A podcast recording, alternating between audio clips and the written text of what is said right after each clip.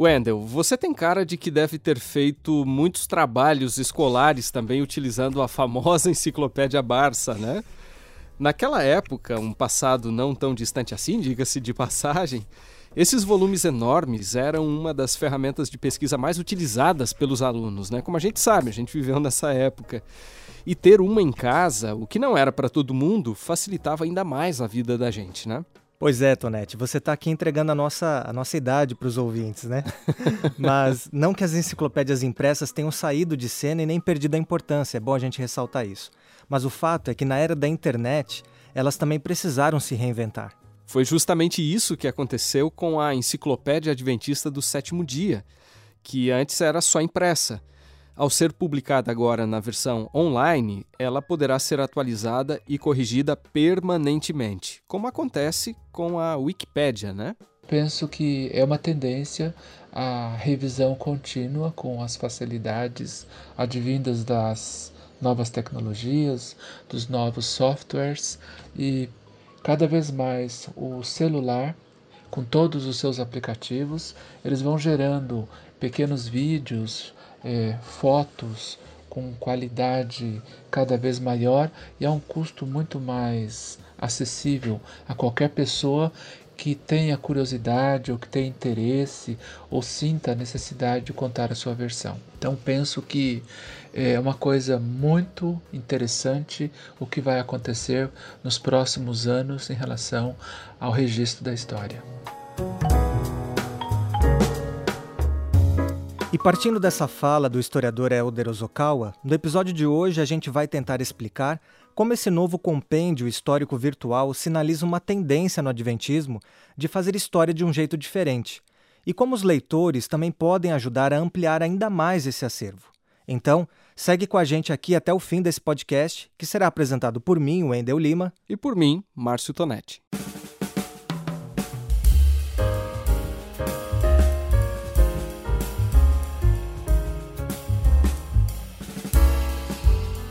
Para começar, Márcio, você sabia que a primeira mulher autorizada a praticar medicina no México foi uma adventista do sétimo dia que servia como missionária no país? E que os primeiros pacientes do atual Hospital Adventista Songa, na República Democrática do Congo, foram tratados na varanda de uma cabana com telhado de palha? Mais uma, Wendell. Quem aí será dos nossos ouvintes já ouviu falar que um dos primeiros adventistas enviados para Papua Nova Guiné morreu no campo missionário depois de ser picado por uma cobra. Então, a gente está mencionando esses fatos pitorescos aqui porque a nova enciclopédia adventista é um prato cheio para quem quer explorar a história da igreja com maior riqueza de detalhes e com a facilidade de ter um acervo gigante à distância de um clique. Por enquanto, ela está disponível apenas em inglês, o que limita um pouco o acesso das pessoas a esse conteúdo. Mas o plano é que nos próximos anos ela seja traduzida para o português, espanhol e outros idiomas. Outra novidade, Wendell, é o fato de essa enciclopédia ser multimídia. E entre os conteúdos audiovisuais, você encontra entrevistas como esta que a gente ouve aí ao fundo. É o pastor Renato Stencil, diretor do Centro da Memória Adventista, localizado no NASP, Campos Engenheiro Coelho, contando sobre o trabalho de John Lipke, um dos pioneiros do Adventismo no Brasil. And then the beautiful story starts there. Então, Tonetti, e toda essa variedade de conteúdos e recursos faz dessa nova enciclopédia a primeira obra de referência adventista numa versão online, e que tem tudo para ser a maior, a mais diversa e completa publicação acadêmica da Igreja. Por isso, o lançamento do acervo virtual foi visto como algo histórico e um momento aguardado por muitos pesquisadores. O detalhe é que, por causa da pandemia, o lançamento não pôde ser realizado presencialmente na Assembleia Mundial da Igreja, que estava agendada para este ano, lá na cidade de Indianápolis, nos Estados Unidos. Mas, apesar disso, o historiador David Trin, que é editor-geral da obra, disse que estava feliz e aliviado pelo lançamento da primeira etapa do projeto, que ocorreu há dois meses, no dia 1 de julho. E aí, Tonete, dos mais de 2.100 artigos publicados e das 3.600 fotos históricas disponibilizadas até agora na enciclopédia, metade tem que ver com material biográfico de pessoas falecidas. A ideia é que pelo menos mais 6 mil artigos sejam acrescentados até meados de 2022 e que outras informações sejam adicionadas, corrigidas e revisadas à medida que novas sedes administrativas, instituições e ministérios forem criados, bem como à medida que outras pessoas de destaque no Adventismo também venham a morrer. E tudo isso, Wendel, foi viabilizado por uma equipe de 25 editores regionais, 30 consultores e 880 autores de verbetes de todas as partes do mundo. Essa primeira fase do projeto demorou cinco anos e o orçamento inicial para toda essa obra, definido lá em 2015, foi de 1 milhão e 600 mil dólares. E agora que os primeiros resultados de todo esse esforço e investimento estão acessíveis ao público na internet, Vale a pena a gente trazer aqui algumas informações que podem ajudar os usuários desse serviço a se situarem melhor por essas ruas e avenidas, vamos chamar assim, da nossa história. Vale lembrar, inclusive, que a edição de agosto da revista Adventista publicou um guia que você pode ler por meio do link disponibilizado aí na descrição do episódio.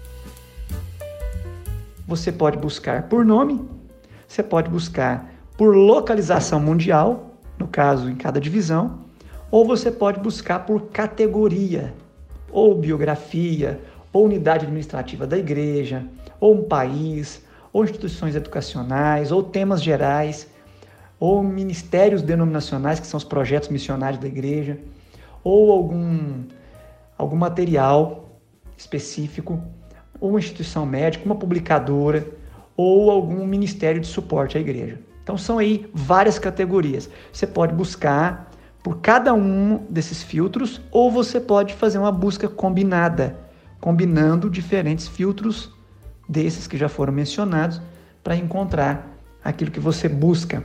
Quem nós ouvimos aí foi o Dr. Carlos Flávio Teixeira, professor da Faculdade de Teologia do UNASP e um dos editores regionais da Nova Enciclopédia. Ele conta que já editorou 240 artigos em português e espanhol e que está trabalhando em outros 60. E aí, Wendel, a gente pode imaginar que ele deve ter gastado um bom tempinho nisso, né?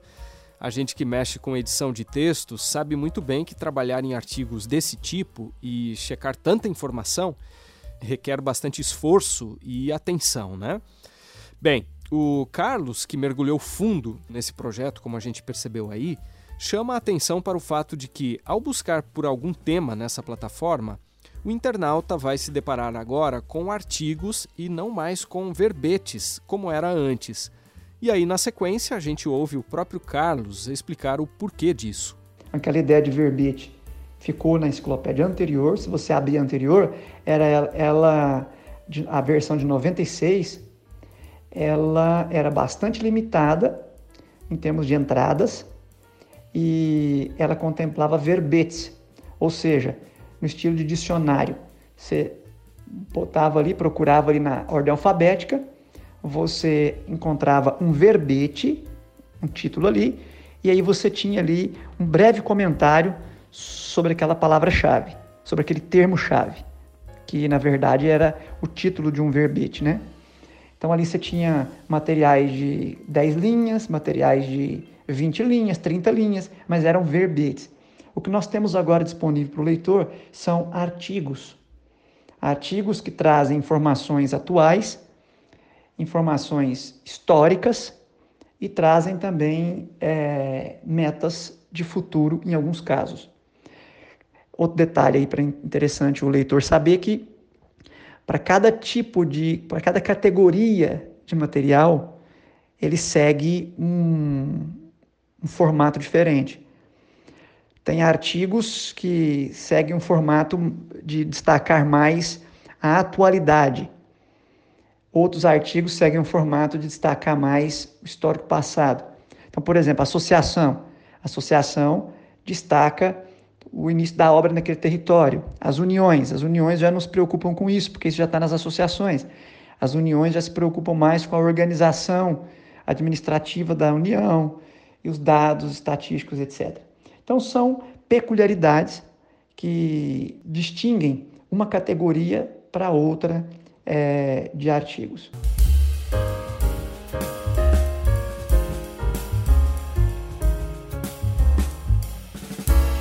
Mas, Tonete, há mudanças ainda mais significativas que merecem ser destacadas.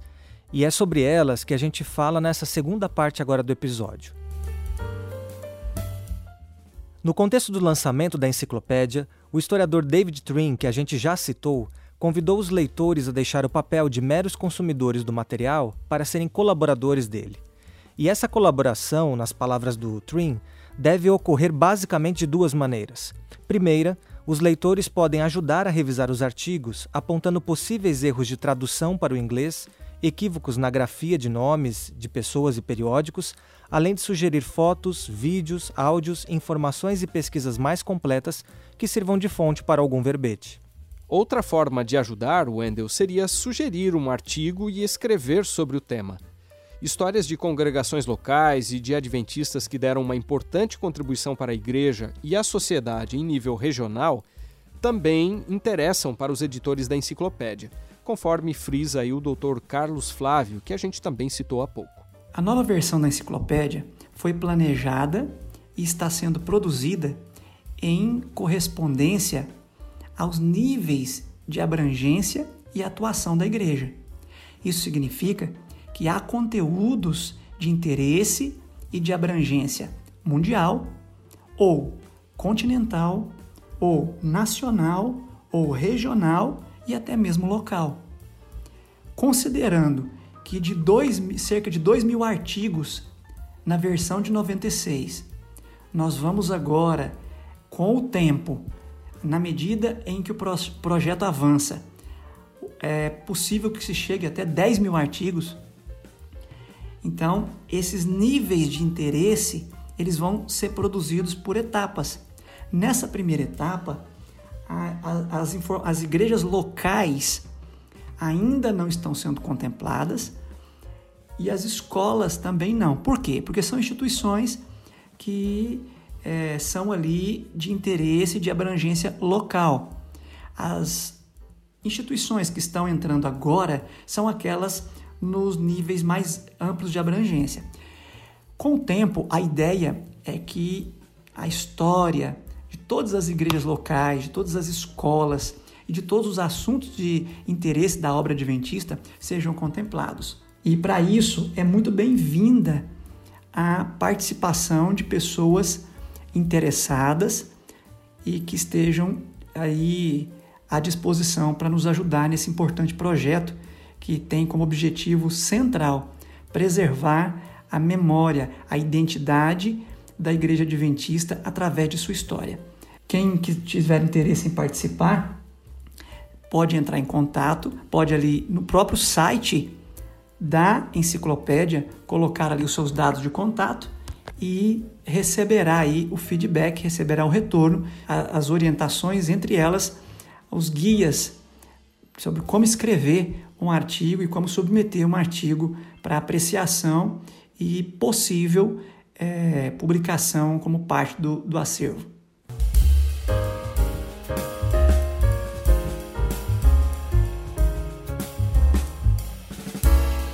E aqui, Tonete, está o grande diferencial dessa versão da enciclopédia em relação àquela obra que foi publicada em papel no ano de 1966 e depois revisada e ampliada nas décadas de 70 e 90? Well, the answer is simple that the old one was really out of date. Uh, it was first written in the late 1950s, and it still reflects a world that no longer exists. A world dominated by uh, Western countries, North America, and by the churches in those countries. Today's church is much more globally dispersed it's strong all around the world, and indeed the old heartlands of North America and Europe and Australia now only have a small minority of church members because of the extraordinary growth in Latin America, in Africa, and in Asia. And the new encyclopedia does justice to that truly global church, a church in which worldwide mission was not just an aspiration, it has become a reality. Como nós ouvimos aí o David Truin explicando, o lançamento de uma nova obra de referência é mais do que justificável. Isso porque a primeira edição, mesmo com todas as revisões posteriores que a gente mencionou, refletia um mundo que não existe mais. Portanto, começar uma nova enciclopédia do zero, por assim dizer, é uma maneira de fazer justiça a uma igreja que se tornou mais diversa e global do que nunca nos últimos 25 anos. E para tanto, uma obra dessa envergadura não poderia mais ser escrita a partir apenas de uma perspectiva norte-americana, europeia ou australiana. Era preciso dar voz também para pesquisadores, líderes e leigos adventistas da América Latina, da África e também da Ásia. Afinal de contas, são essas pessoas que estão vivenciando em loco o crescimento e os desafios da igreja em sua região. São elas também que têm acesso mais fácil às fontes no idioma local e que podem entrevistar, por exemplo, familiares e amigos de adventistas mortos que merecem ser biografados na enciclopédia. Penso que isso é uma tendência a a se consolidar na escrita da Enciclopédia Adventista. Isso é bem-vindo, isso traz uma diversidade de origem, de fontes, de possibilidades.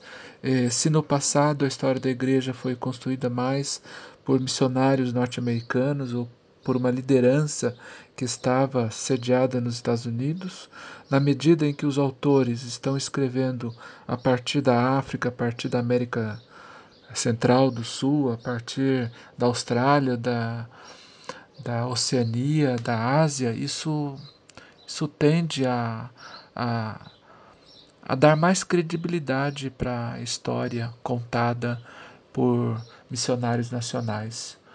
É, não que os missionários americanos não tivessem a capacidade de contar, mas a perspectiva é diferenciada. E a gente percebe é, entre esses autores uma diversidade também é, cultural, de gênero, né? mulheres escrevendo. Ah, poucas foram as mulheres retratadas nesses verbetes, e menor ainda a quantidade, a amostra de autoras, historiadoras, pesquisadoras ligadas à, à história produzindo esses documentos. Quem a gente trouxe de novo para essa conversa foi o professor Elder Ozokawa, que coordena a graduação em História no NASP. Ele supervisionou a produção de verbetes escritos por cerca de 15 alunos do curso. O historiador ressalta que o modo como essa nova enciclopédia da Igreja foi produzida incorpora tendências da historiografia contemporânea, que não se limitam mais à investigação dos documentos e publicações oficiais. Então a gente precisa realmente contar com novos modos de fazer a história, especialmente é, procurando ter um vislumbre das perspectivas mais dos leigos, dos membros, né, dos jovens, uma vez que a história no passado foi escrita mais de forma oficial, de forma uh, mais é, estrangeira, a perspectiva mais do poder e não tanto da, dos liderados. Então, é muito importante encontrarmos novas metodologias, novas abordagens para o texto histórico. A, a igreja só tem a ganhar com isso, porque a gente começa a perceber que não são apenas os líderes que fazem história, mas os leigos são muito importantes ah, no crescimento da igreja. Imagino que com esse olhar da nova história, né, de tentar de uma forma equilibrada é, representar entre nacionais, estrangeiros, estados do Brasil, homens e mulheres, é, penso que houve uma preocupação de escrever a respeito da contribuição de todos.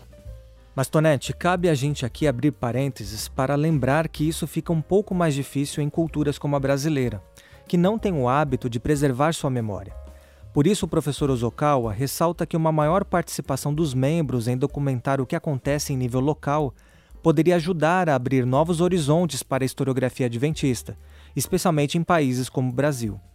Voltando ao ponto que foi levantado aí pelo professor Elder, é importante dizer que essa iniciativa de fazer uma enciclopédia como uma construção coletiva está mais alinhada aos novos modos de fazer história. E conforme a gente vai ouvir na sequência, o Zokawa dá algumas dicas úteis para qualquer pessoa que deseja se envolver nessa tarefa. A participação dos leigos é muito importante no registro histórico. É, cada igreja, cada escola, clube de aventureiros, desbravadores, pode ter a sua própria história. E algumas comunidades acabam se destacando, né? Por instituições que já completam 25 anos, 50 anos, outras mais longevas, 75 anos, 100 anos. Então, é importante a figura é, do secretário e da secretária é, dessas igrejas. Né? É, sugiro que é, cada uma dessas comunidades tenha uma caixa, tipo arquivo, para guardar essas informações e a partir de fotografias, de certidões, de documentos, de livros antigos, de objetos guardados, eles possam construir uma pequena biografia a partir de uma cronologia básica e essa cronologia pode ser alimentada na medida em que ah, as informações vão sendo levantadas. E talvez seja interessante a gente mencionar também o que algumas comunidades adventistas ao redor do mundo já têm feito. Num artigo publicado na Revista Adventista de agosto de 2019, Michael Sokupa, um teólogo sul-africano, explicou que a valorização das histórias transmitidas de geração em geração tem ajudado a preservar a memória adventista na África, continente, aliás, no qual a igreja tem mais adeptos. Lá, em muitas comunidades tradicionais, a história das famílias e das igrejas é transmitida por meio de contos e poesia, como esse que foi contado por um artista africano durante sua participação em um programa da TV Brasil em maio de 2016. Je m'en vais vous raconter cette petite histoire. Ele vai contar pra gente essa pequena história. Cette histoire qui est l'histoire d'un voyageur. Essa história que é a história de um viajante. Un voyageur qui voyageait avec une gourde d'eau sur lui. Um viajante que viajava junto com um cantil de água. Avec un petit sac de quoi manger. E com um saco pequeno com algumas coisas para comer. Fatigué de voyager. Ele estava um pouco cansado da viagem. Il s'assoit à l'ombre d'un arbre. Então ele sentou à sombra de uma árvore. Et il attend. E ele esperou. E ele ficou lá. Que le soleil passe. Esperando o sol se pôr. Et pendant ce temps. E durante esse tempo. Il voit arriver au loin. Ele viu vindo ao longe. Un être. Um ser. Un être pas comme les autres. Um ser não como os outros. Il était beau. Era um ser bonito. Beau. Bonito. Bien habillé. Bem vestido. Il était tellement si beau et Era bien habillé. tão bonito e estava tão bem vestido. Qu'on savait que c'était lui la richesse. Que sabia de longe dava para ver que era a riqueza. Il arrive. E a riqueza Et il chegou, salue le, le voyageur. cumprimentou o viajante Et il lui demande e pediu: J'ai soif, est-ce que vous avez de l'eau à me donner à boire Eu tô com sede, será que você tem um pouco de água para me dar? Et le voyageur demande Qui êtes-vous E o viajante perguntou: Mas você é quem? Je suis la richesse. Eu sou a riqueza. Je peux tout acheter. Eu posso comprar o que eu quiser. Le voyageur dit Ah bon E o viajante falou: É? Ah ben vous, vous ne pouvez pas acheter mon eau. Ah, mas a minha água você não pode comprar. Mon eau n'est pas faite pour la richesse. A minha água não é feita para riqueza. Va-t'en. Pode ir embora. Ainda nesse artigo, Sokupa menciona duas ocasiões em que ele precisou recorrer a entrevistas com nativos e descendentes de missionários para identificar locais históricos do Adventismo no oeste e sul da África. Sokupa, que trabalha em um dos 25 centros da memória adventista espalhados pelo mundo, concluiu sua matéria afirmando o seguinte, e vamos abrir aspas aqui para ele. A história oral acrescenta valor a outras fontes históricas e é um método importante para ensinar as novas gerações sobre as raízes de nossa fé. Fecha aspas.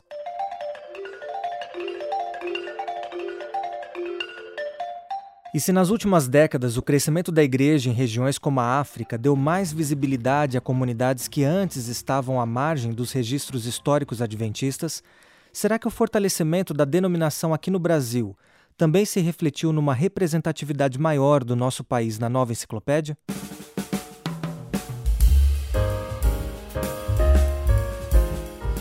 Bem, Wendell, os números indicam que sim.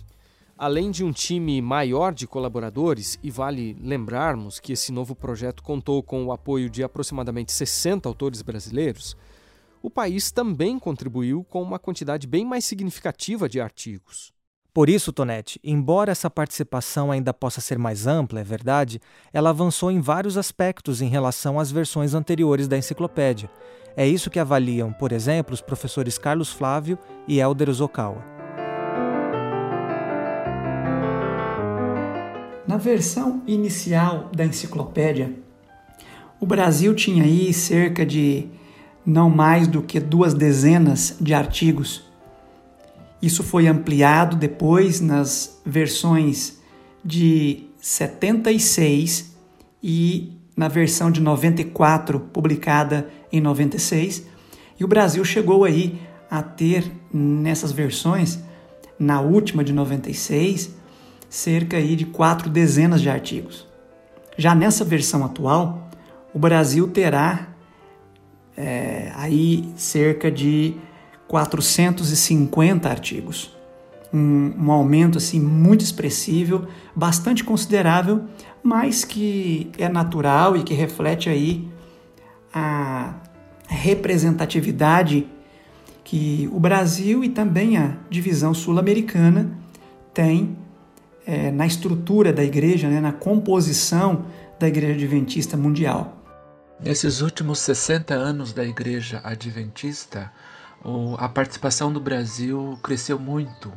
Né? Em 59, quando surgiu a primeira ideia né, de se escrever uma enciclopédia adventista, inclusive focando na própria história denominacional, a igreja ainda não tinha a expressão é, em termos financeiros, em termos institucionais que temos nos dias atuais, mas ela já era impactante no mundo, nas missões, e já nos anos 60, né, 62 a 66, quando surgiu a primeira edição da enciclopédia, nós temos a contribuição aí do pastor Enoque de Oliveira, que eh, junto com o Dr. Gideon de Oliveira, também seu irmão, filho de pioneiros, estavam muito preocupados no registro eh, das, das figuras né, pioneiras do, do país, né, ali do início do século XX, final do século XIX.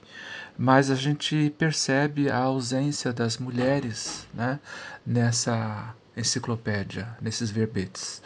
E penso que a edição que foi é, revisada em 76 e depois ampliada em 1996, ela continuou com a mesma tendência, a, ampliando um pouco mais as instituições que foram ah, se desdobrando no país, mas com ausência de autoras escrevendo sobre.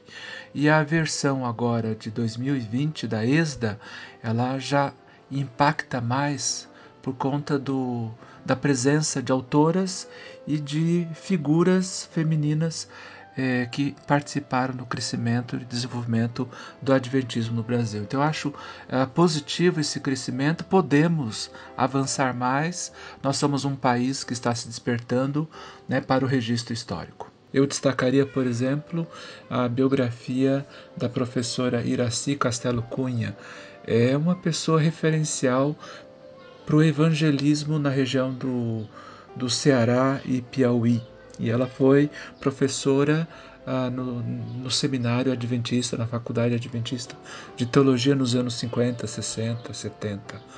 É, então a gente percebe ah, uma mudança é, em relação a outras pessoas que também ah, podem ter contribuído e em outras versões isso teria ficado de fora ou talvez por falta de escritores né, com, com acesso a fontes diversificadas. Então, eu não vejo como um preconceito ou alguma exclusão, mas como a falta de historiadores, de pesquisadores com essa sensibilidade e com acesso às fontes. Então, é muito mais fácil agora no terceiro milênio nós termos acesso à internet e levantar fontes sobre personalidades do mundo nacional que estão inseridos mais em contextos é, fora da literatura adventista. Sem dúvida, Wendell, a inclusão de novos personagens e do olhar de acadêmicos, pastores e leigos de várias partes do mundo pode enriquecer o processo de contar a história do Adventismo e preservar a memória do movimento.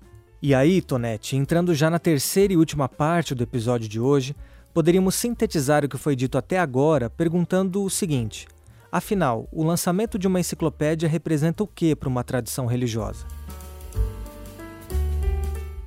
Durante a apresentação do novo acervo histórico, lá no início de julho, o pastor Ayrton Keller, presidente da Igreja Adventista para a América do Sul E um dos vários líderes que deram depoimentos no lançamento da enciclopédia ressaltou que o extenso material da obra não será apenas útil para a produção de sermões e seminários na igreja. Para ele, a obra também oferecerá encorajamento para que os adventistas de hoje superem seus desafios, ao observarem como os pioneiros e a igreja passaram por vários obstáculos ao longo da história. That will bring certainty, encouragement, and will help us to keep moving forward without fear trusting in the miracles God performed in the past and in the blessings that He will continue to multiply in the present and through the eternity that He will give to His faithful children.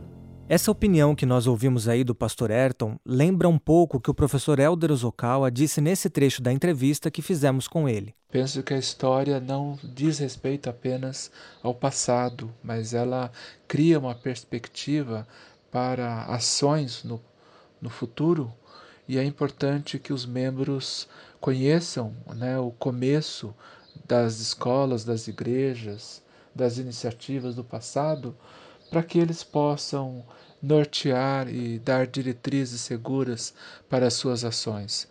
Quando temos a história a mais próxima das nossas ações, todas as nossas decisões são mais abençoadas, uh, junto com a direção de Deus.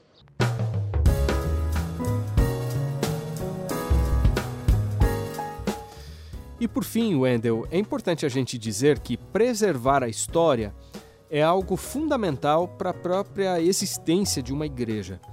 O pastor e publicitário Rodrigo Folles, que em sua tese de doutorado em Ciências da Religião pesquisou sobre a memória religiosa do Adventismo, explica que todo grupo religioso que deseja se perpetuar precisa transmitir suas crenças distintivas e sua memória fundante para as gerações seguintes. E para ele, Tonete, esse exercício não tem que ver apenas com o fato de narrar como uma denominação se desenvolveu, mas com a própria preservação da identidade desse grupo religioso. O primeiro passo para a igreja é contar essa história, ter ela registrada, arquivada. Só que também não basta estar lá. Ela precisa ser lida, ela precisa ser ouvida. Mas o primeiro passo é juntar essas informações para que elas não se percam. E o segundo passo é que a gente continue contando essas histórias. Aí está a grande importância de registrar e guardar a nossa história, ou seja, a nossa identidade. Com produção e roteiro de Márcio Tonetti e Wendel Lima. Edição de áudio de Márcio Tonetti, gravação de José Newton e direção de jornalismo de Marcos de Benedicto. O episódio de hoje fica por aqui. E Wendel, um detalhe: nas próximas duas semanas a gente faz uma pausa na produção do podcast, mas espera voltar no fim de setembro com novidades por aqui, né? Então, tchau para todo mundo e até lá.